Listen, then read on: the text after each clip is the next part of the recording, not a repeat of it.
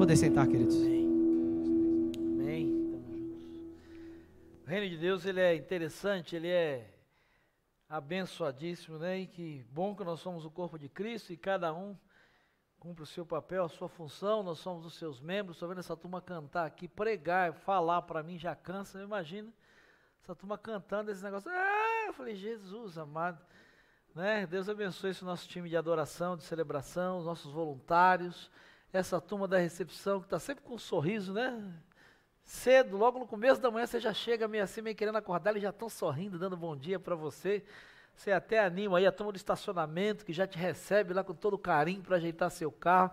Essa turma que chega cedo aqui, madruga no multimídia, para que tudo esteja funcionando, tanto para a gente que está aqui, multimídia, som, iluminação, transmissão, para que você receba essa, essa transmissão com excelência aí na sua casa. Louvado seja Deus pela Igreja de Jesus, por esses voluntários, dezenas de voluntários, mais de uma centena de voluntários que servem nas mais diferentes frentes. Os professores, alguns que não estão aqui, porque estão online com os nossos pequenos aí durante toda a pandemia, né, Regiane, que coordena o nosso BG Kids, estavam lá direto de Portugal com a Natasha sendo ministrados. Os voluntários que coordenam os ministérios, como a Regiane, que coordena aí os Kids, né? Então está organizando uma gincana, gincana no meio da pandemia, só o povo de Jesus mesmo para fazer isso, né? Voluntariamente vir servir, criança com máscara, bendito seja o Senhor, você precisa fazer inscrição, quero lembrar isso, envolver né, motivar ontem os voluntários que estavam aqui pela manhã servindo na distribuição de cestas, a Alessandra, que coordena voluntariamente o nosso IBG Solidário, com todas as dezenas de voluntários que servem, os líderes de pequeno grupo que voluntariamente servem, ministrando, pastoreando a Igreja de Jesus, coordenadores, supervisores, é tanta gente. Quero louvar a Deus, meu coração me sente de alegria, porque é assim que é feita uma igreja, né, do poder sobrenatural de Deus e da instrumentalidade de homens e mulheres comuns, jovens e adolescentes que se dispõem a ser usados por Ele. E eu queria louvar a Deus pela vida de cada um de vocês que estão aqui, os que não estão, que estão de folga hoje, né, porque é uma escala. Então, louvar a Deus pela vida desse batalhão de voluntários que faz com que a Igreja de Jesus uh, continue em movimento. Nem o coronavírus para a Igreja de Jesus, porque Jesus está conosco e houve gente durante esse tempo todo disposta, com máscara, às vezes com, até com preocupação, continuar a servir ao Senhor. Bendito seja o Senhor, porque a Igreja de Jesus, ela continua em movimento. Então você podia, você que está em casa principalmente, né, abençoar alguém e compartilhar essa transmissão. Se você não fez ainda, convide alguém para estar conosco, para celebrar. Se você puder vir presencialmente, se em casa é bom ou de casa é bom, né, com a transmissão, com essa excelência, você não tem ideia do que é celebrar Deus aqui nesse lugar. Amém? Não é diferente? Diferente quando a gente está aqui nesse ambiente, não é por causa do prédio, não, é por conta desse encontro mesmo com outros irmãos e irmãs que são a habitação do Espírito Santo de Deus, né, por esse convívio abençoado, com toda a segurança, distanciamento, mas que nos aproxima de Deus e nos aproxima uns dos outros e nos faz lembrar que nós somos o corpo de Jesus Cristo. E nós temos orado por isso, isso tudo é regado à oração, é movido à oração, como a pastora Ana disse, né, nós uh, estamos numa campanha de 15 dias de oração e, e, é interessante essa diversidade, né, o pastor Flávio na celebração e adoração, pastor Ana, que é a nossa gestora aí, cuida da intercessão, hoje está com um visual abençoadíssimo, está de verde da cabeça aos pés, Deus faz tudo certo, né, eu disse para ela, você está linda hoje, eu disse para o marido dela que é corintiano, amou a minha fala, né, ficou feliz demais comigo, já me abençoou ali, mas a Ana, que pastora Ana, que é a nossa gestora, intercessora, então, Deus nessa diversidade, Eliane, que serve na administração, e tudo isso é regado à oração. Regado à oração, com uma diretoria que, que voluntariamente dirige a igreja, um conselho gestor que voluntariamente faz a gestão, toma decisões, bendito seja Deus por isso.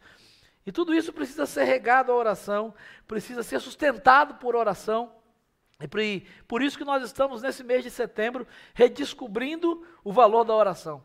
Temos ministrado sobre isso desde o primeiro domingo do mês, aprendendo sobre a oração de Jesus. Se você não viu as mensagens anteriores, eu recomendo que você o faça sobre os fundamentos da oração com a pastora Ana Maria.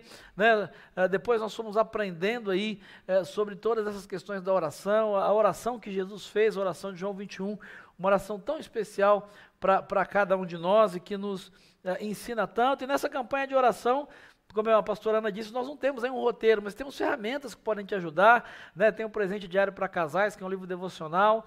Ah, domingo passado esgotou na livraria, então agora pela manhã, não sei se está tá funcionando, está funcionando? Eu acho que está, né? Está funcionando pela manhã? Obrigado. Está aqui, você pode pegar aqui, ou à noite, também vai estar tá você que vai estar tá aqui. Nós temos um. Deus é bom, né? A gente ora, Deus responde. A gente estava aí com, tentando fazer o mínimo valor, basicamente o preço de custo. Essa semana houve uma revelação, assim, nós achamos aí né, uma, uma, uma cota especial do presente diário, então é, é limitado, mas nós, nós encontramos, nós estamos repassando por você a cinco reais, um devocional presente diário para o ano todo, se eu não me engano, não é isso?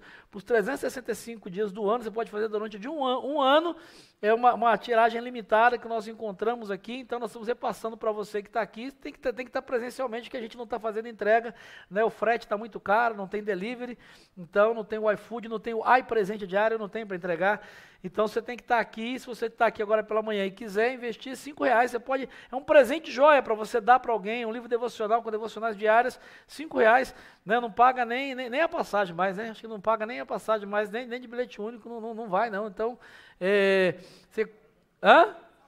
Só vai, né? Vai, mas não volta. Então, com o presente diário, você vai e volta, vai e volta, você permanece na presença do Senhor. Vai fazer comercial assim lá longe. Então, cinco reais Cinco reais, isso é um investimento, é uma forma de abençoar você. De verdade, ser presente em alguém, está eh, uh, disponível aqui na nossa uh, eh, IBG Store, uh, agora que é QR Code, é tudo chique, né? Então IBG Store não é mais livraria IBG, IBG Store, você pode procurar e abençoar alguém e, e investir nesse tempo de oração, investir nesse tempo de oração, e eu quero nessa manhã, né, pensando nisso mesmo, conversar com você e ministrar o seu coração sobre a essência da oração. Eu queria pedir que você abrisse a sua Bíblia, por gentileza, na carta de Paulo aos Colossenses, no capítulo 1. Carta que Paulo escreveu aos Colossenses, capítulo 1. Eu quero ler com você os versos de 9 a 12. Colossenses, capítulo 1, versículos de 9 a 12. Abra, por favor, a sua Bíblia, você que está aqui, você que está em casa, você que está assistindo, participando online ou que vai participar gravado, Colossenses 1 de 9 a 12. Se você não tem Bíblia, você pode, você que está aqui presencialmente e, e, vai usar a Bíblia, você pode procurar a pastora Ana, nós vamos dar uma Bíblia de presente para você, vamos te presentear com uma Bíblia. Se você for ler a Bíblia, se você for usar a Bíblia e trazer a Bíblia para celebrações, nós vamos presentear você com uma Bíblia. Colossenses capítulo 1, versos de 9 a 12, versos de 9 a 12.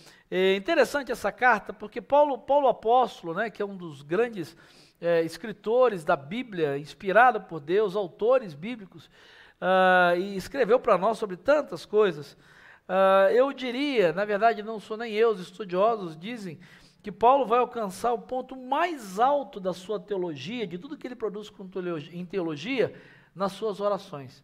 Eu não sei se você parou já para observar, eu não sei se você parou já para observar que as cartas de Paulo, elas estão, é, vou usar essa expressão, né, impregnadas de oração, recheadas de orações, repletas de orações. Às vezes a gente acha que ele está escrevendo, mas uh, eu queria chamar a sua atenção né, para alguns momentos que ele diz assim: Eu oro, eu peço a Deus, ou seja, ele está orando, ele está fazendo orações, ele está falando a respeito da oração. Então, se há uma coisa que vai deixar muito claro a teologia de Paulo, a doutrina de Paulo, o que Paulo crê, a gente encontra isso nas suas orações. Por isso que a oração ela é essencial, a oração ela é vital para a vida de qualquer cristão. Alguém já disse que um santo de joelhos enxerga mais longe do que um filósofo na ponta dos pés. Um santo de joelhos enxerga mais longe do que um filósofo na ponta dos pés. E o apóstolo Paulo vai nos ensinar quatro princípios sobre a essência da oração, que eu quero dividir com você nessa manhã, que são muito preciosos e que ele divide conosco, escrevendo aos cristãos da igreja de uma cidade chamada Colossos, por isso a carta aos Colossenses, e ele diz o seguinte, a partir do verso 9 do capítulo 1: Por essa razão, desde o dia em que ouvimos, ou que o ouvimos, deixa eu só abrir um parênteses, para você entender o contexto, né? Epáfras, que era alguém que tinha trazido notícias sobre a igreja de Colossos para Paulo, Paulo nunca tinha ido nessa igreja, Paulo não conhecia as pessoas dessa igreja fisicamente, nunca tinha estado presencialmente com eles, e Epáfras era alguém que tinha vindo trazer notícias daquela igreja, como é que eles estavam, o que eles estavam fazendo, e ele recebe essas notícias daqueles irmãos, daquelas pessoas de lá. Né? Fecha o parênteses só para você entender. Aí ele diz, ó, por essa razão, desde o dia em que ouvimos, que eu recebi as notícias de vocês, não deixamos de orar por vocês e pedir que sejam cheios do pleno conhecimento da vontade de Deus, com toda a sabedoria e entendimento espiritual. E isso para que vocês vivam de maneira digna do Senhor e em tudo possam agradá-lo, frutificando em toda boa obra, crescendo no conhecimento de Deus e sendo fortalecidos com todo o poder de acordo com a força da sua glória, para que tenham toda a perseverança em paciência e alegria, dando graças a Deus, ou melhor, dando graças ao Pai que nos tornou dignos de participar da herança dos santos no reino da luz. Que Deus abençoe a sua palavra e que o Espírito dele mesmo aplique para o meu e para o seu coração nessa manhã. Por que, que eu entendi que deveria ministrar para você esse texto? Porque na minha, na minha opinião pessoal, né, estudando e ouvindo, lendo sobre, sobre as cartas de Paulo, eu não tenho dúvida de que nesse texto que nós acabamos de ler, Paulo ele vai nos ensinar mais sobre a essência da oração do que em qualquer parte do Novo Testamento. Se você quer entender né, o que é essencial na oração, ou qual é a essência da oração, esse texto que Paulo escreve aos Colossenses, ele, ele nos ensina coisas muito preciosas. Eu poderia aqui tirar oito, dez princípios, mas eu quero levantar e pensar com você quatro princípios, quatro ensinamentos sobre a essência da oração. Em primeiro lugar, Paulo vai dizer para nós que oração ela deve expressar as nossas prioridades. Ele ensina para nós com essa oração e com esse contexto que a nossa oração ou as nossas orações devem expressar as nossas prioridades. Qual é o contexto do Paulo aqui? O Paulo aqui ele está preso. Paulo está no final aí da sua caminhada, ele está preso, ele está algemado, ele está, a gente diria na linguagem de hoje, Paulo está no corredor da morte. Ele sabe que em breve ele é, é, iria morrer. E o que me chama a atenção no texto é que, apesar disso, Paulo não concentra suas orações nas suas próprias necessidades. Ele não, não, não concentra, e você olha ao longo das, das, suas cartas, dos seus escritos, principalmente essas cartas finais, quando ele está perto da morte, ele não concentra, ele não prioriza a oração por ele mesmo, que Deus o livre. Né? Ele, ele não, não faz isso. Mais do que isso, quando a gente olha para a igreja, para quem ele está escrevendo, a igreja de Colossos, da cidade de Colossos, os Colossenses, era uma igreja que vivia uma extrema pobreza. Era uma igreja que vivia num contexto de, de, escravidão. A escravidão nessa época era uma realidade, as pessoas podiam ser escravizadas, isso era muito comum. Me chama a atenção que Paulo não pede saúde, Paulo não pede por libertação, Paulo não pede sequer por prosperidade financeira. Mas qual é a prioridade de Paulo nas suas orações? Ele diz assim: olha, a gente não deixa de orar e pedir essencialmente porque qual é a prioridade das nossas orações? Se você observar no texto, eu comecei a marcar aqui no meu texto, o que, que Paulo vai pedir? Ele vai pedir por conhecimento da vontade de Deus, por sabedoria e entendimento espiritual, ele vai pedir que os cristãos sejam fortalecidos com todo o poder, ele vai pedir por perseverança, por paciência com alegria. Ou seja, Paulo concentra os seus pedidos em bênçãos espirituais e não em bênçãos materiais. Sabe, a primeira coisa que Paulo ensina para nós sobre o que é essencial na oração é que as nossas orações, elas devem expressar as nossas prioridades. Assim como Jesus vai dizer que onde está o nosso tesouro está o nosso coração, talvez nós poderíamos parafrasear ouvindo de Paulo que aonde está o nosso tesouro, aí estão as nossas orações. Você já parou para pensar o que é prioridade na sua oração? Se é só você, você, o material, o material, ou se você tem pedido a Deus coisas que são mais importantes ou coisas que, essenciais que podem te manter de pé, que podem é, renovar você. Ou seja, onde nós concentramos os nossos pedidos e as nossas orações, isso expressa onde estão as nossas prioridades. Se a sua prioridade está aqui, nessa vida, nesse mundo, nessas circunstâncias, ou se as suas prioridades estão no reino de Deus, nas coisas de Deus, naquilo que Ele prometeu para você, na presença dEle, na graça dEle, no conhecimento dEle, no renovo dEle, no conforto dEle, que Ele mantenha a sua fé viva, a sua fé renovada.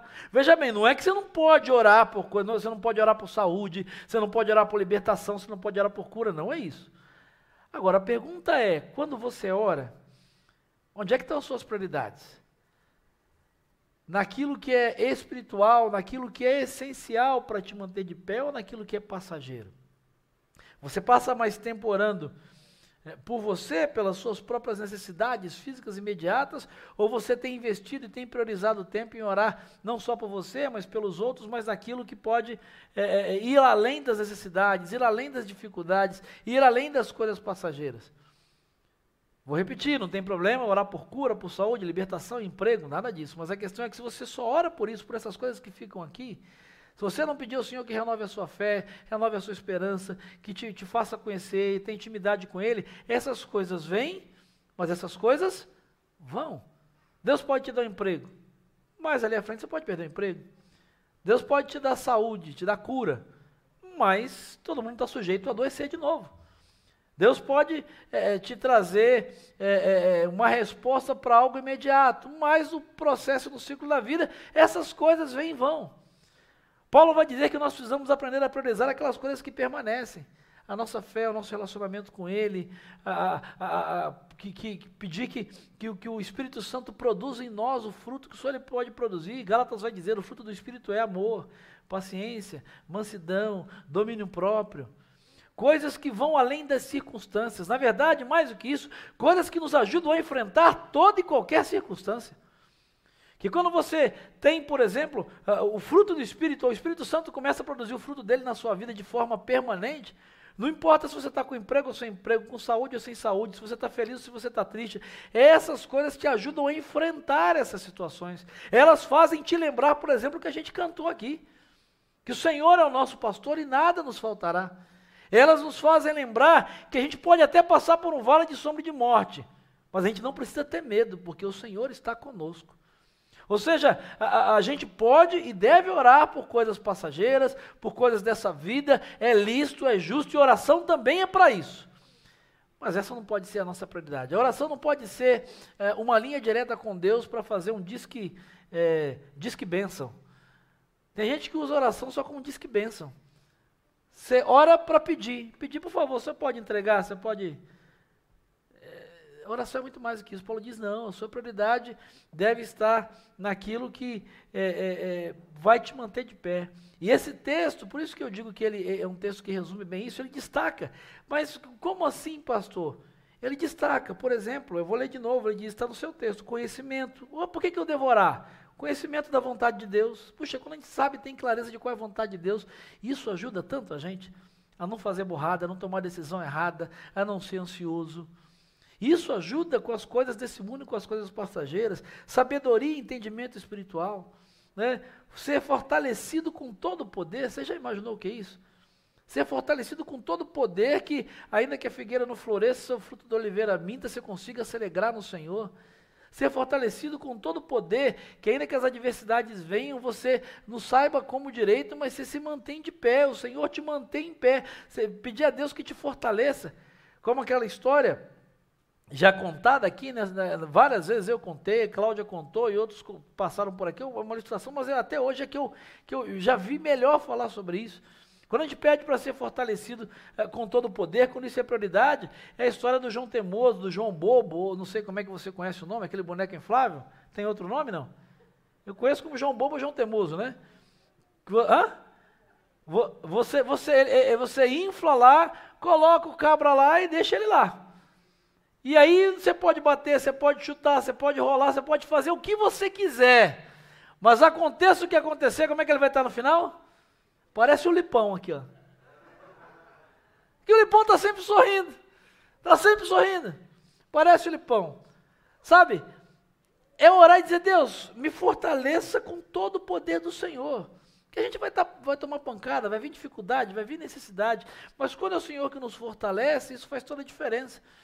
Né? E essa história do João, João Bobo, do João Temoso é interessante, porque é, é, só para resumir, para você que nunca ouviu, o pai estava com o menino lá no shopping e o menino de repente começou a chutar, bater, tal, fazer um monte de coisa com aquele boneco. E o boneco, e no final de um tempo o menino estava lá todo descabelado, desgrenhado e o boneco em pé. Porque todos esses bonecos, né, eu não diria que eles são do mal, mas eles são ah, pintados para irritar a gente. Eles tão, todos eles estão sorrindo. Eu nunca vi um boneco desse cara triste.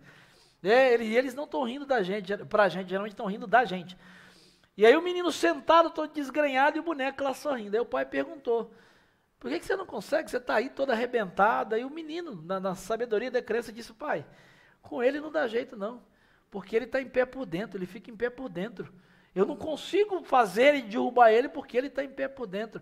Quando nós estabelecemos as nossas prioridades de oração, é, nessas coisas que são essenciais, as circunstâncias ao nosso redor podem mudar. A gente, mas quando uh, nós priorizamos, Deus nos fortalece por de dentro de uma maneira que a gente nem sabe explicar. E às vezes as pessoas perguntam: como é que você está aguentando tudo isso? Às vezes você até diz: oh, nem eu sei. Mas na verdade é o Senhor que está nos fortalecendo, que está nos sustentando, perseverança, paciência com alegria. Então, se é uma coisa que é essencial, Comece a prestar atenção se a sua oração tem expresso as suas prioridades.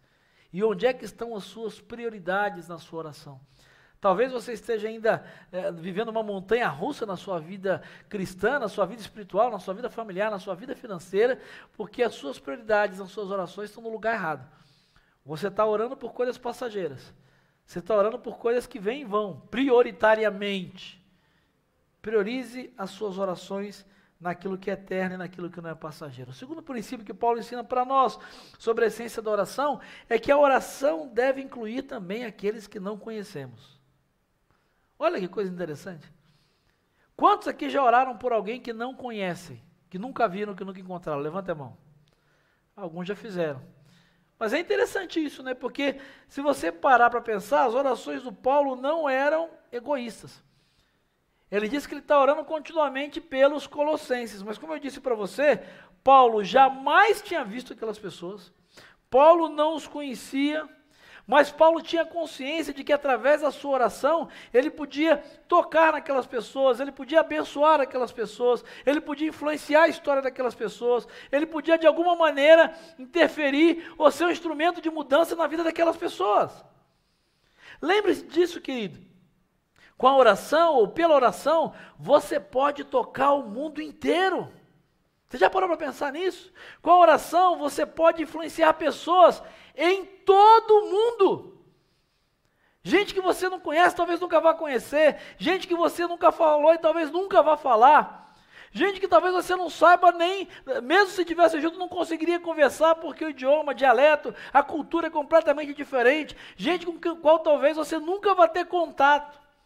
Mas nós precisamos aprender com Paulo que a nossa oração deve incluir as pessoas que nós não conhecemos, porque pela oração nós podemos abençoar pessoas que jamais encontraremos pessoalmente. Uau! A gente às vezes ora e limita o poder da oração. E a gente limita a oração só a quem a gente conhece, só, só por aquilo que a gente uh, precisa. Sabe, é, é interessante. A gente precisa ampliar, e essa é uma essência da oração, a nossa perspectiva, a perspectiva do, do alcance dessa, dessa arma, dessa ferramenta que Deus tem para nós. Até porque, na verdade, se você parar para pensar, se eu parar para pensar, a gente tem que ter muito cuidado. Às vezes, até quando ora, a gente peca. Você já para pensar nisso? Como assim, pastor? A gente peca é. Porque tem oração que é muito egoísta, e egoísmo é pecado. Tem gente que não ora nem por outro, só ora por si mesmo. É uma oração pecaminosa. Nossa, é, mas se egoísmo é pecado eu só oro por mim, eu estou orando, estou aqui benção, mas estou pecando, porque estou sendo egoísta. Porque eu acho que Deus é só para mim, o poder dele é só para mim, a graça dele é só para mim, a misericórdia é só para mim. Mas tem gente que ora por si e ora pelos outros, que bom. Mas só ora por quem conhece, a panela de Jesus. Os irmãos, os amigos, quem eu sei. Então eu vou orar para Deus abençoar né, quem eu conheço. O que é pior, quem eu conheço e quem eu gosto. Porque quem eu não gosto, eu não vou orar. Ema, ema, ema, cada um com seus problemas. O Deus é meu, a oração é minha, eu faço o que eu quiser. Nada disso. Paulo diz: não, não, não, não, não. A oração não é só para orar para você, a oração não é só para orar por, por, você e por aqueles que você conhece e gosta. A oração, na verdade, não é nem para orar por aqueles que você conhece e gosta e por aqueles que você conhece e não gosta.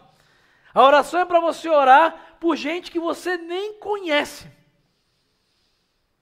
Sabe, o D.A. Carson, que é um estudioso da Bíblia, diz o seguinte: se as nossas orações giram em torno apenas da nossa família, da igreja que nós frequentamos, nós nos tornamos muito limitados e o nosso mundo é pequeno, egoísta e egocêntrico.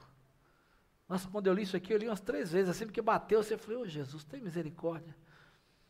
Achava que estava orando, fazendo, disse, não. Vou ler de novo para você. Se as nossas orações giram apenas em torno da nossa família, da igreja que a gente frequenta, nós nos tornamos limitados e o nosso mundo é pequeno, egoísta e egocêntrico. Sabe, o problema é que nós oramos muito a Deus quando oramos, Quando oramos por nós, pelos nossos, e oramos muito pouco ou nada por outros.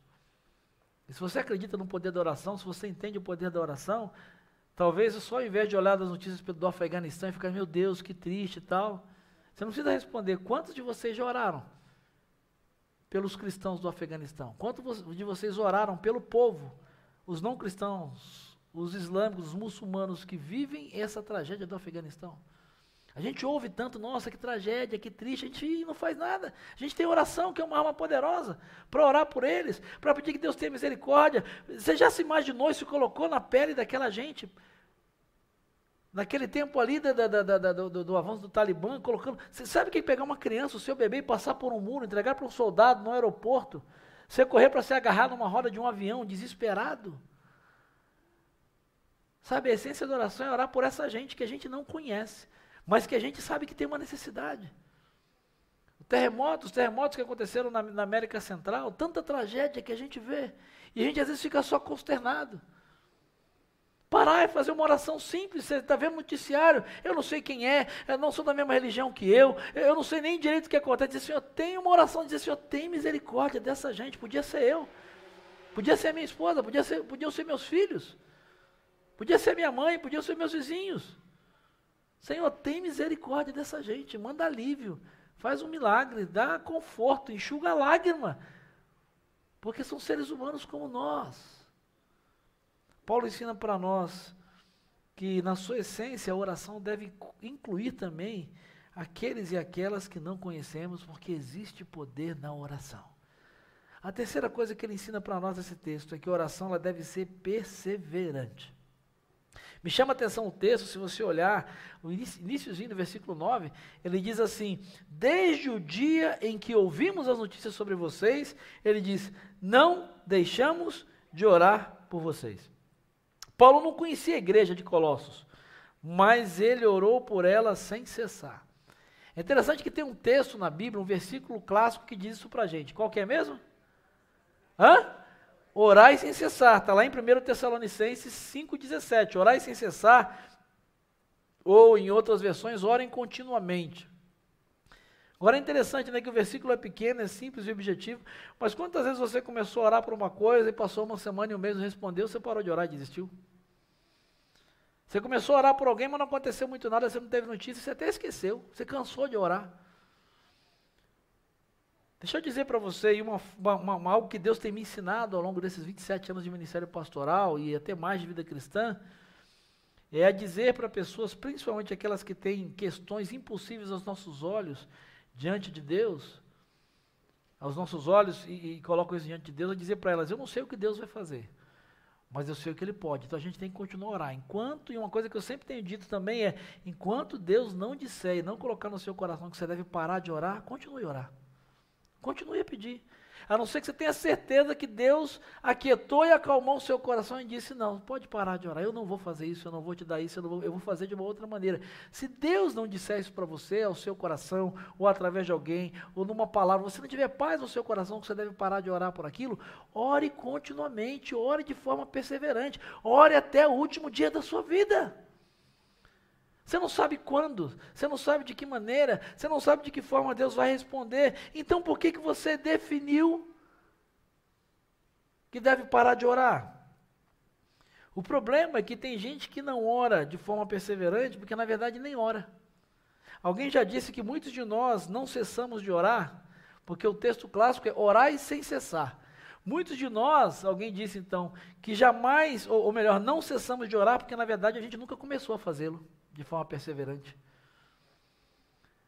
Por isso que é importante essa coisa de campanha de 15 dias de oração, de 40 dias de oração, não é coisa de pentecostal, não. Não é coisa de fazer, não. É para gerar disciplina. É para criar hábito. Né? Tem textos aí que falam o poder do hábitos, né? hábitos das pessoas altamente eficazes. Hábito é algo que se constrói com repetição. E com a oração não é diferente.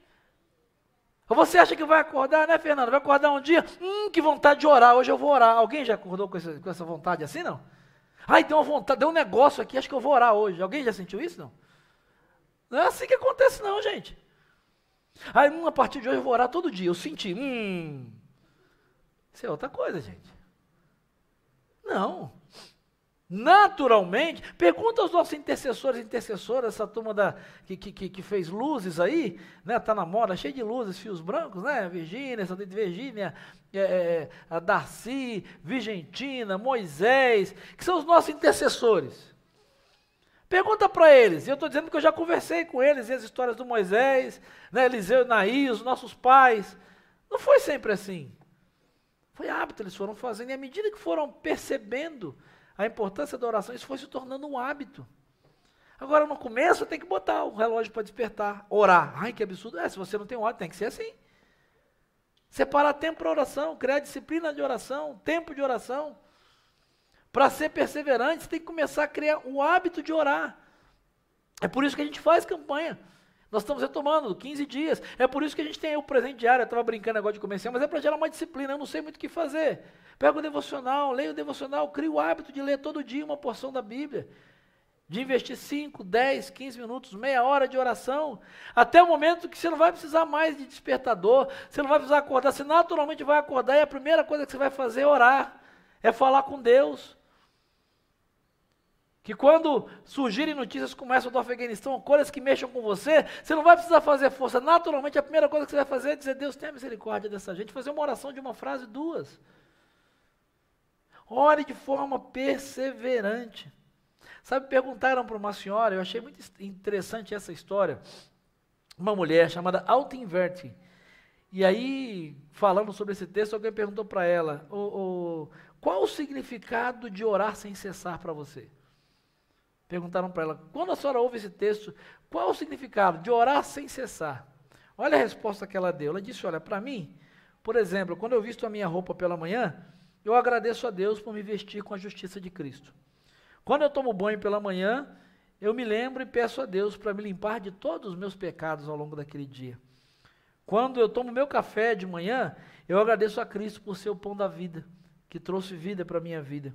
Quando eu estou limpando a minha casa, eu peço a Deus para ser misericordioso e limpar as casas do mundo inteiro da impureza do pecado. Quando eu falo com as pessoas durante o dia e eu olho para elas, eu no meu coração, na minha oração, eu peço a Deus para salvá-las. Eu peço a Deus para edificá-las. Eu peço a Deus para abençoar e suprir as necessidades delas. Elas não precisam saber disso, mas eu faço isso.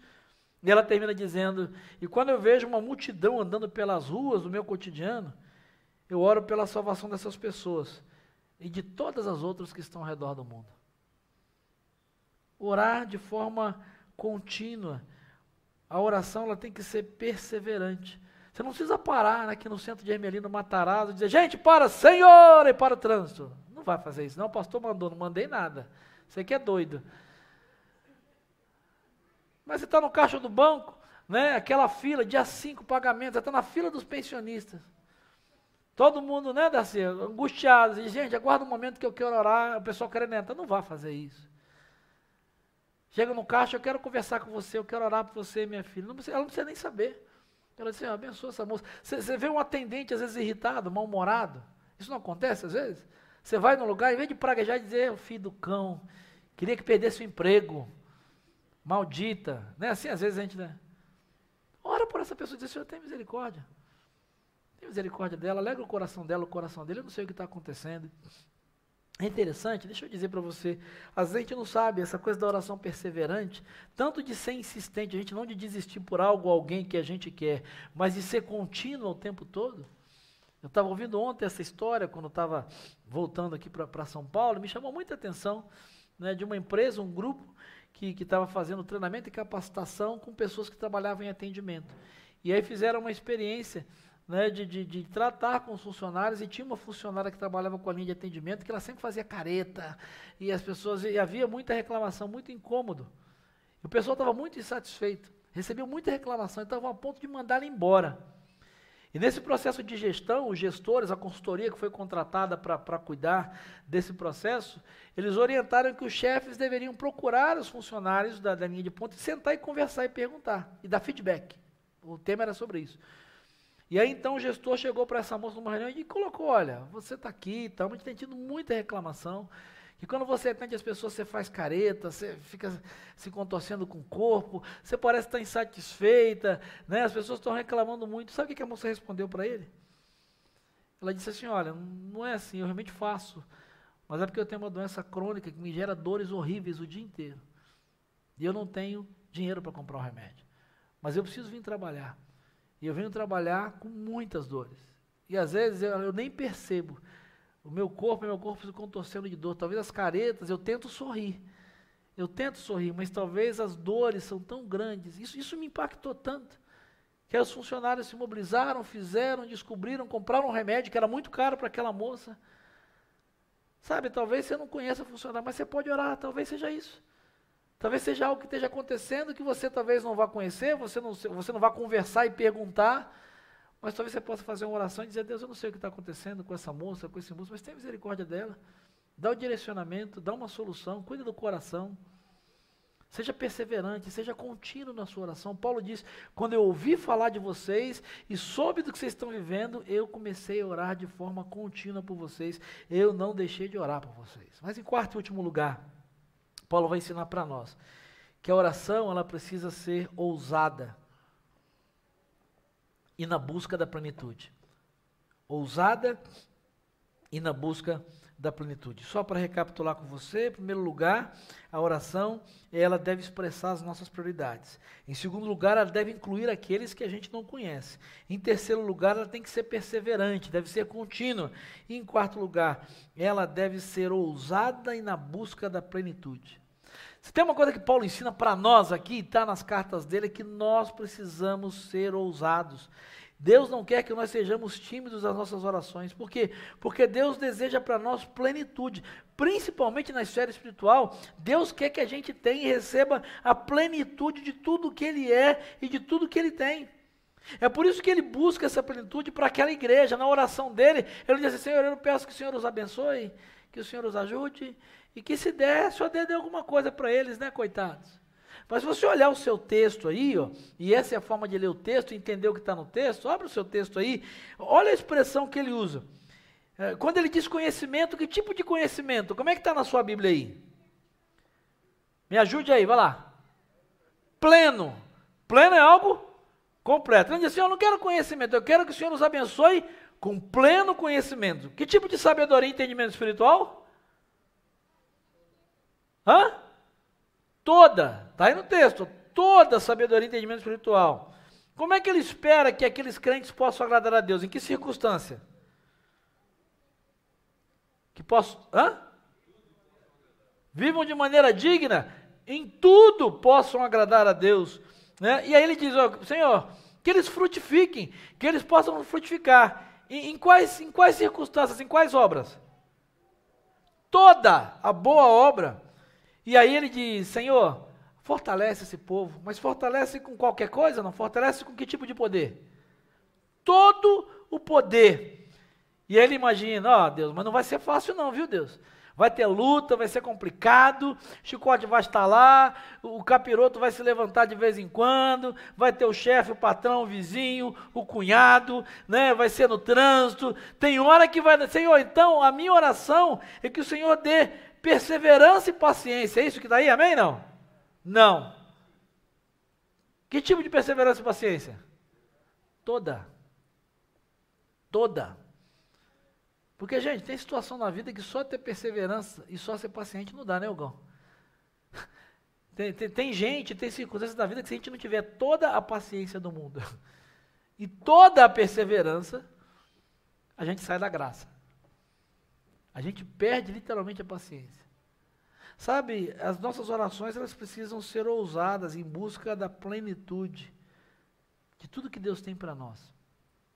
A dizer, Deus, eu quero que o Senhor me dê graça, mas toda a graça que o Senhor puder me dar. Senhor, eu quero que o Senhor abençoe, mas abençoe com tudo que o Senhor tem para minha empresa, para minha família, para os meus filhos. Senhor, eu quero ter fé, mas não quero alguma fé, Senhor, eu quero toda a fé possível no universo, Senhor, eu quero toda a fé. Eu quero ser um homem de fé, uma mulher de fé. Senhor, eu preciso de paciência. Tem gente que olha assim, ó, ai, me dá paciência com esse homem. Mas dependendo do homem, irmã, se Deus der só um cadinho, não dá não. Você tem Senhor, é, é verdade, Senhor, me dá toda a paciência. Ah, tem gente que fala assim, ah, eu preciso de toda a paciência. Você já pediu a Deus toda a paciência para aguentar do seu marido? Vocês estão rindo, né? É verdade, gente. Em vez de reclamação, isso tem que se transformar em oração. Às vezes é a esposa Dizer, Senhor, tem misericórdia de mim. Senhor, me, me, dá resiliência com esse patrão. Agora, Senhor, me dá toda a resiliência do mundo. Senhor, me dá mansidão. Gente, mas dependendo da mulher que você tem, se ela é tagarela, fala, fala, fala, fala, fala, fala. Aí os maridos já estão dizendo assim. Não adianta alguma, Senhor, ó, me dá toda a mansidão do universo. Porque se. É, de, é verdade, é Deus. Que se der só um pouquinho, ela vai continuar falando, falando, falando, falando, falando, falando. falando. É verdade, diz Senhor, me dá todo. E ele vai dar. Todo e mais um pouco, está dizendo. A irmã está dando testemunho aí, ó. Glória a Deus. Ah, meu Deus. Gente, parece brincadeira, mas oração é coisa do cotidiano da gente. O problema é que, em vez de orar, sabe o que a gente faz? A gente reclama, a gente murmura, a gente blasfema, a gente fala mal. É essencial na oração dizer: Senhor, tem misericórdia, mas Senhor, eu preciso de toda a misericórdia que o Senhor tiver. Senhor, eu preciso de toda a força, mas com toda a força eu preciso de toda a mansidão. Que se o Senhor me der só força, eu mato ele, eu mato ela. Então você tem que me dar toda a força, com toda a mansidão, para eu suportar. Gente, isso é vida real. Oração não é um negócio para usar na igreja, nos momentos religiosos, nos momentos. Não, é, é, é uma ferramenta para o dia a dia. É algo para você usar no seu cotidiano, nas mínimas coisas da sua vida. Sabe o que a gente precisa entender, e Paulo vai ensinar para nós, que nada menos do que tudo é o que Deus pode dar e fazer por você, em você, através de você e apesar de você. Nada menos do que tudo é o que Deus pode dar e fazer em você, através de você e apesar de você. O problema é que a gente é tímido na oração. O problema é que a gente coloca limites. O problema é que a gente não é perseverante. O problema é que muitas vezes a gente prioriza as coisas erradas. O problema é que às vezes a gente reclama que o Brasil é um país ruim, mas não ora pelo Brasil por gente que a gente não conhece, que a gente não sabe nem quem é e nem como vive. Nós precisamos orar de uma forma mais eficaz, ou melhor, usar de uma forma mais eficaz a arma que Deus nos deu que é a arma da oração. Sabe por quê? Na verdade, no fundo, o que a Bíblia vai dizer para nós é que a gente não devia nem ter o direito de orar. Uau, como é? Porque orar é falar com Deus. Alguém aqui acha que tem o direito de pedir alguma coisa a Deus? Alguém acha que pode chegar, Deus, com licença, eu quero pedir aqui porque eu mereço. Eu vim aqui pedir porque eu quero pedir pelo mundo, pela minha família. Não, nenhum de nós tinha nem o direito de orar. Não devia ter. Não devia ter. Se você olhar para a sua vida, se olhar para a minha vida, nenhum de nós, no fundo, no fundo, não devia nem ter o direito de chegar na presença de Deus. Agora, Paulo termina esse texto e eu quero terminar essa palavra dizendo isso para você. Olha comigo o versículo 12, por favor. Abra aí, por favor, o verso 12. Ele termina esse texto dizendo o seguinte: Eu quero fazer isso tudo, e Paulo reconhece isso. Ele diz: Eu quero fazer todas essas coisas. O Paulo diz: Eu quero, eu quero expressar as minhas prioridades, eu quero incluir aqueles que eu não conheço, eu quero ser perseverante, orar de forma contínua, né, e eu quero ousar de orar de forma ousada em busca de tudo que Deus tem para mim. Mas Paulo diz, verso 12: sempre dando graças ao Pai, que nos tornou dignos de participar da herança dos santos no reino da luz. Sempre reconhecendo que eu não tenho direito, mas Deus me deu esse privilégio. Me tornou digno de ser chamado seu filho e sua filha e poder pedir a Ele tudo que eu preciso, tudo que eu necessito, por todas as pessoas, em todo o tempo, em todas as circunstâncias. Gente, quando a gente entende isso, isso muda tudo. Oração deixa de ser obrigação ou dever, e oração você entende que é um privilégio. Uau! É uma oportunidade. Porque eu e você não somos dignos nem de orar. Ei, para para pensar, o que, que deve acontecer com alguém puro, imundo, pecador, como eu e você. Ah, pastor, é, alguém aqui não pecou essa semana? Alguém não teve pensamentos ruins essa semana? Alguém não falou bobagem essa semana? Alguém não. Nós somos pecadores. Mas redimidos pela graça de Deus, pelo sacrifício de Jesus, a gente está buscando acertar, a gente quer melhorar. Mas por mais que a gente faça, sempre vai faltar alguma coisa. E Deus, a sua infinita graça e misericórdia, o Paulo diz, Ele nos tornou dignos de participar dessa herança, de chamar Deus de Pai. De orar, de falar com Ele, de colocar as nossas prioridades, de orar por gente que a gente nem conhece, de orar por tudo que a gente precisa, e com ousadia, e dizer mesmo, pedidos absurdos, impossíveis para nós. Deus deu para mim e para você essa oportunidade de chegar para o Criador do universo, onipotente, onipresente, onisciente. Aquele que é o Alfa e o Ômega, o princípio e o fim. Aquele que não pode ser explicado, não pode ser entendido. Aquele que, quando perguntaram quem você é, ele diz: Eu sou. Ponto. Ei, ele deu a mim e você o direito de chegar na presença dele e chamá-lo de Pai. Você já parou para pensar no que é isso? E dizer, Pai, me ajuda aí, eu preciso de toda a misericórdia, preciso de perdão. Pai, eu nem conheço essa gente lá do Afeganistão, mas o Senhor conhece, eu sei que o Senhor está lá agora. Pai, essa pessoa aqui me tratou mal, Pai, é a minha vontade, mas não é a minha vontade, né? Então, o Senhor deu jeito na minha vida, o Senhor pode dar jeito na vida desse abençoado infeliz aí. Então tem misericórdia dele como você teve de mim. Ah, pai, meus filhos estão longe, eu não sei mais o que fazer. Pai, eu até pensei em desistir, mas eu não vou desistir, pai, porque se o Senhor não desistiu de mim, eu estou aqui de novo. O Senhor está me ouvindo de novo. Eu não posso desistir, eu quero continuar a orar por ele, quero orar por ela. Quando a gente entende isso, Oração deixa de ser obrigação, deixa de ser dever, deixa de ser, deixa de ser ritual religioso e passa a ser um privilégio que a gente começa a colocar no cotidiano da nossa vida. Porque na verdade nós não somos dignos nem de falar com Ele através da oração, mas Ele nos deu esse privilégio. Sabe o que é mais interessante? Eu quero terminar essa palavra dizendo isso para você. Eu não sei o que você precisa de Deus nessa manhã. Eu não sei o que você espera de Deus essa manhã, você que está aqui, você que está aí online com a gente. Eu não sei o que você precisa de Deus. Mas uma coisa eu sei, a Bíblia diz. Pensa em algo, alguém, numa situação, num sentimento, que você precisa muito que a pessoa seja mudada, que seja curada, talvez uma porta que seja aberta, talvez um relacionamento restaurado, talvez uma cura impossível, talvez um sentimento e uma dor que está entranhada em você. O que a Bíblia diz é que o Senhor pode fazer isso. Você não pode. Você não sabe como. Talvez você tenha desistido. Talvez você não tenha mais forças. Mas a Bíblia diz que o Senhor, Ele pode fazer. E eu tenho aprendido nesses dias uma frase que eu tenho usado muito para algumas pessoas e para mim mesmo. É que essas coisas, a gente acha que estão tão distantes, são tão difíceis, são tão impossíveis. Na leitura dessa série de livros que eu falei para você, Deus tem me falado isso. Sabe qual é a distância disso? Às vezes está a distância de uma oração. Está a distância de uma oração perseverante, uma oração ousada, uma oração que priorize aquilo que é essencial uma oração que seja capaz de alcançar situações e circunstâncias e pessoas que a gente nem conhece. Porque aquele que pode dar vida aos sepulcros, aquele que pode perdoar pecados, ele pode fazer qualquer coisa.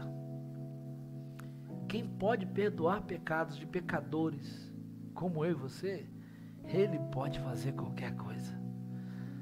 Que você se lembre nessa manhã daquilo que é essencial na oração. Que você se lembre mesmo de nas suas orações definir o que é prioridade. Aclamar por aquilo que é permanente para que isso possa te sustentar enquanto aquilo que é passageiro não vem e não acontece. Que você possa ser capaz de orar não só por você e pelos que você conhece e ama, mas também por aqueles que você não gosta, que não amam você, que tem dificuldade, inimigos até, e até por aqueles que você não conhece. Que você seja perseverante, que você faça isso de uma forma contínua, diária, cotidiana, nas mínimas coisas. E que você não seja tímido, não. Você não seja tímido, mas quando você pedir, peça tudo, peça toda, peça plenitude, porque o Deus para quem você está pedindo, Ele é completo, Ele não tem começo nem fim, Ele é pleno, e o melhor dele está separado para você. Pai, nós louvamos o Teu nome nessa manhã, e ao sermos lembrados do privilégio que é a oração, nós só podemos dizer ao Senhor, muito obrigado e pedir perdão ao Senhor, porque às vezes a gente trata a oração como uma regra, a gente trata a oração como uma obrigação, como um negócio chato, como um peso. É, Deus, é difícil mesmo, a gente não tem um hábito, a gente não se acostumou a isso e a gente quer pedir perdão ao Senhor, pedir misericórdia, porque talvez por não termos feito a nossa parte, nós perdemos a perspectiva de que a oração é um privilégio, é uma oportunidade que mesmo sem merecer, o Senhor nos dá todos os dias de, através de Jesus, entrar na tua presença. E o Senhor não nos consumir, não nos destruir. Mais do que isso, o Senhor não nos apontar, não nos acusar. E mais do que isso, o Senhor parar para nos ouvir. Ah, Deus, muito obrigado. Obrigado pelo privilégio que é a oração, pela bênção, pela oportunidade que é a oração. Ah, Deus, então nos ajude. Nos ajude nessa campanha de 15 dias nos ajude na campanha de 40 dias, nos ajude no nosso cotidiano. A criarmos o hábito da oração, ajuda-nos a criar um processo de disciplina, usando despertador, botando papelzinho na geladeira, no, no, espelho do banheiro, seja do jeito que for, trocando aliança, um anel de dedo, aliança de dedo, botando uma pulseirinha, seja como for, que nós possamos começar a nos lembrar, lembrar a nós mesmos da importância da oração da nossa vida. E que ao longo do nosso dia, das nossas orações, nós possamos ter muito claro quais são as prioridades do Senhor para a nossa vida. Que nós possamos, Pai, em nome de Jesus, ser capazes de orar até por aqueles que não conhecemos. Que nós sejamos perseverantes. Que assim como o Senhor não desistiu e jamais desistirá de nós, nós sejamos perseverantes e não desistamos de orar por nós, pelos outros e por aquelas coisas que ainda não alcançamos e não vimos. E que o Senhor, em nome de Jesus, nos dê a ousadia e a coragem, porque foi o Senhor que nos deu um espírito de coragem para pedir tudo, mas tudo mesmo que o Senhor pode nos dar. Porque aquilo que precisamos, aquilo que pedimos e aquilo que esperamos, não temos dúvida e podemos dizer nessa manhã que cremos: o Senhor pode fazer. Em nome de Jesus.